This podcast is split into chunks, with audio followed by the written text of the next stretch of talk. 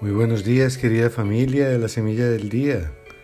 Hoy es jueves 29 de octubre de la trigésima semana del tiempo ordinario. Y estoy volviendo a hacer esta grabación ahora en la mañana porque acabo de darme cuenta que algunos de ustedes, algunas personas, algunas hermanas y hermanos, me han anunciado que la grabación se cortó. Bueno, les pido disculpas, son cosas que suceden involuntariamente, pero no nos quedamos sin la reflexión de cada día. Así que pidiéndole ayuda al Espíritu Santo, vamos a, iniciar. Y hoy estamos terminando eh, la carta a los Efesios que hemos venido eh, meditando por dos semanas. Y es una página eh, bastante guerrera, podríamos decir, porque estamos en una batalla y tenemos que tener conciencia de eso y Pablo nos lo recuerda. Por eso dice, utilicen las armas que Dios les ha dado para poder resistir las acechanzas del diablo. Así que no importa tanto identificar las, eh, las, piezas de las armaduras de los guerreros de aquel tiempo, cuando Pablo vivía, que usaban cinturones, la coraza, el calzado, el escudo, casco, espada, eso es lo que Pablo tenía en su mente.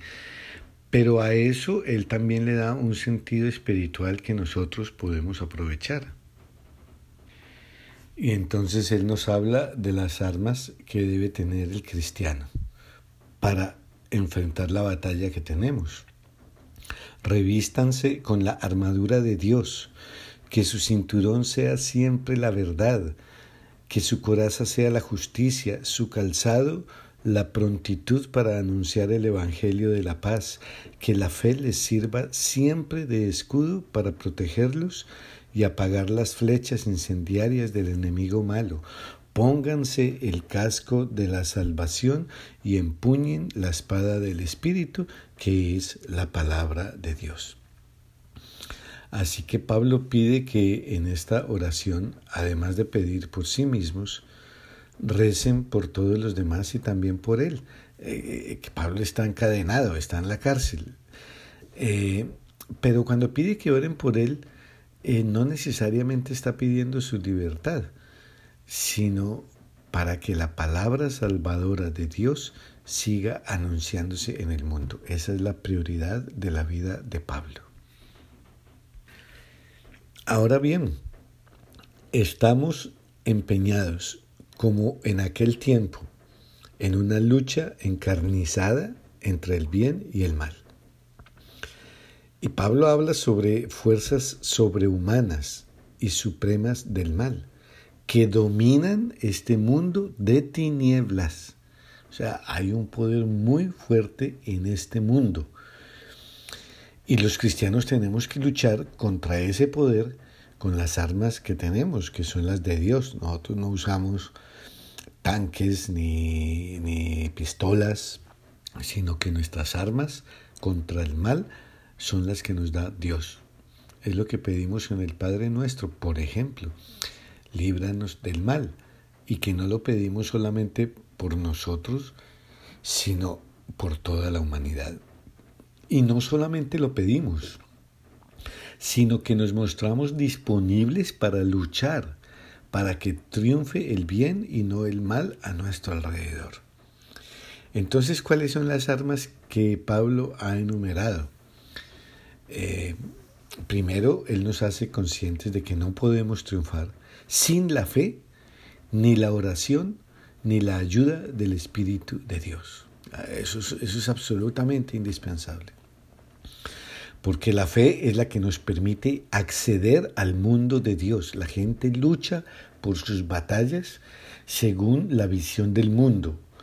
Uno se da cuenta en todos estos temas que se mueven en el día a día eh, del matrimonio homosexual, de eh, aborto, la eutanasia, todo eso, la gente en su inmensa mayoría eh, habla desde su visión del mundo y muy poco conoce cuál es la visión de Dios desde el comienzo, desde el comienzo de la creación. Y entonces desde ahí mismo comienzan a haber divisiones de pensamiento que son las que generan eh, tensiones y, todas esas situaciones. Entonces la fe es un aspecto importante, la oración que es esa comunicación con Dios y tenemos que pedirle ayuda al Espíritu Santo. Por ejemplo, cuando nosotros celebramos la Eucaristía, estamos escuchando diariamente la palabra de Dios, estamos recibiendo el, cuerpo, la sangre de Cristo, eh, personalmente, que obviamente es insubstituible, pero también espiritualmente, como en esta época que se hace a través de los medios, pues porque todavía no hay la posibilidad de ir plenamente a la Eucaristía. Y entonces esas vivencias de los sacramentos, que son esos regalos que Jesucristo nos dejó para alimentarnos durante este paso eh, por la vida hasta cuando lleguemos a la plenitud, pues eso es lo que nos va fortaleciendo poco a poco y lo que nos va ayudando a tener una visión que quizás uno mismo no tenía en otra etapa de la vida y que el mundo pues definitivamente no tiene. Yo me doy cuenta en mi propia experiencia de vida. Antes yo pensaba muy diferente acerca de todos esos temas. Hoy día es, eh, todo ha cambiado. ¿Por qué? Porque hay un alimento que me ha llevado a ver la vida desde otra visión. En otras palabras, Pablo también nos dice que no tenemos que asustarnos con todas estas batallas, eso de que el mal actúa con fuerza y que utiliza todas las estrategias que tiene es muy antiguo. A Jesús le tocó luchar con eso. Pero con la ayuda de Dios, y los cristianos somos los que sabemos eso, con la ayuda de Dios sabemos que se puede vencer. ¿Por qué? Porque Cristo ya venció el mal. Busquen su fuerza en el Señor, pónganse las armas que Dios les da. Y en el Evangelio de San Lucas, capítulo 13, del 31 al 35, eh, los fariseos le hacen una advertencia a Jesús. ¿Era sincera o no esa advertencia? Bueno, ya, ya hemos visto que le han hecho mucha trampa, lo han querido hacer caer. Eh, puede ser que haya alguno que haya querido hacerle un favor, pero no sabemos. Entonces ellos le dicen, márchate de aquí porque Herodes te quiere matar. Recordemos que hay dos Herodes. Uno que es el padre, que es conocido como Herodes el Grande, porque fue el que reconstruyó el templo y todo eso, pero también fue el que mandó matar a todos los inocentes de Belén cuando nació Jesús y toda esa historia que conocemos. Y también es un hombre que mató a tres de sus hijos, porque no quería que nadie, eh, cualquiera que él veía como rival para su trono, lo mataba, no importaba inclusive si fuera su propio hijo. Y ya cuando él muere, otro de los hijos es el que queda en control, que es este Herodes, Herodes Antipas, que este fue el que mandó matar a Juan el Bautista. Qué, qué maravillosa familia. Muy bien, entonces Jesús responde con palabras fuertes ante esto que le dicen. Vete porque Herodes te quiere matar. Dice, díganle a ese zorro, eh, un término muy despreciativo, eh, que, que yo voy hacia Jerusalén y que nada me va a detener porque tengo una misión que cumplir allá. Eh, Jesús ya sabe cuál es la misión eh, toda la culminación de su obra se dará en el altar de la cruz, por la salvación de la humanidad y desde la cruz mostrará la victoria definitiva con la resurrección. El punto aquí hoy es que Él no va a morir a mano ni de Herodes ni de nadie más que lo quiera matar. Él morirá cuando llegue el momento. Eh, que la idea de la muerte le entristece, claro, porque él se da cuenta eh, de la ingratitud del pueblo. Eh, es, es esa introducción que Juan nos da en su Evangelio. Vino a los suyos y los suyos lo rechazaron.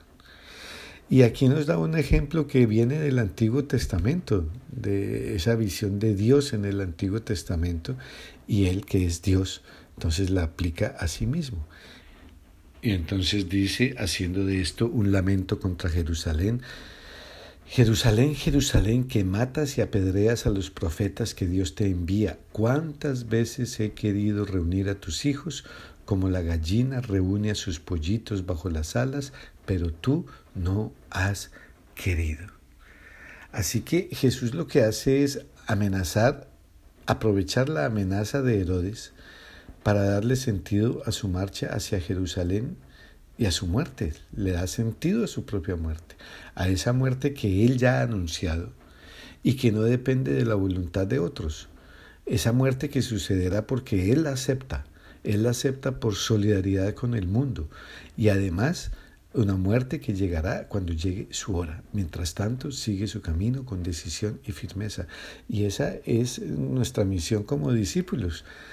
A veces ante todas estas batallas terminamos como desanimando. No, vamos hasta Jerusalén porque sabemos que hay muchas fuerzas, pero seguimos pues comprendiendo que todas estas fuerzas se baten en el mundo, que nosotros no somos la excepción, también tenemos esas fuerzas del mal dentro de nosotros, han vivido en nosotros durante toda la vida, cada vez menos, pero tenemos que ser comprensivos con aquellas personas que están también en esa batalla. Y nuestra batalla es, por un lado, que esas fuerzas del mal mm, se sigan siendo derrotadas por el poder del Señor y ayudando a otros a que poco a poco vayan entrando en ese proceso. El lenguaje de la gallina y los pollitos, ya está descrito en el Antiguo Testamento. Eh, lo que nosotros entonces tendríamos que preguntarnos es, ¿y yo eh, quiero entregarme de una manera tan decidida como lo hizo Pablo, quien aprendió esa radicalidad de Jesucristo? Mi corazón, mi corazón está lleno de amor y de misericordia para seguir trabajando día a día, entregándonos para que la palabra de Dios ayude a otros a salir de la oscuridad? ¿O los Herodes que todavía están en el camino influyen en nosotros y por miedo o por cansancio dejamos que ellos tomen el control de todo? Bueno, allí están, son las opciones que cada uno de nosotros tiene que ir tomando durante la vida, y, pero sabemos que no estamos solos. Tenemos la palabra de Dios, tenemos los sacramentos y tenemos el auxilio del Espíritu Santo.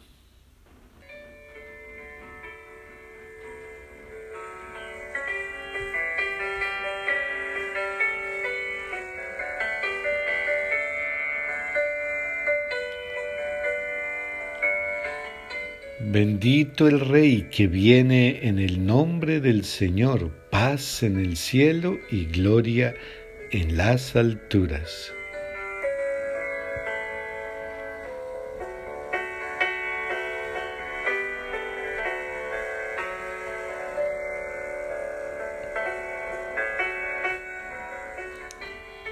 Y que el Dios de amor y misericordia te bendiga en el nombre del Padre, del Hijo y del Espíritu Santo. Amén.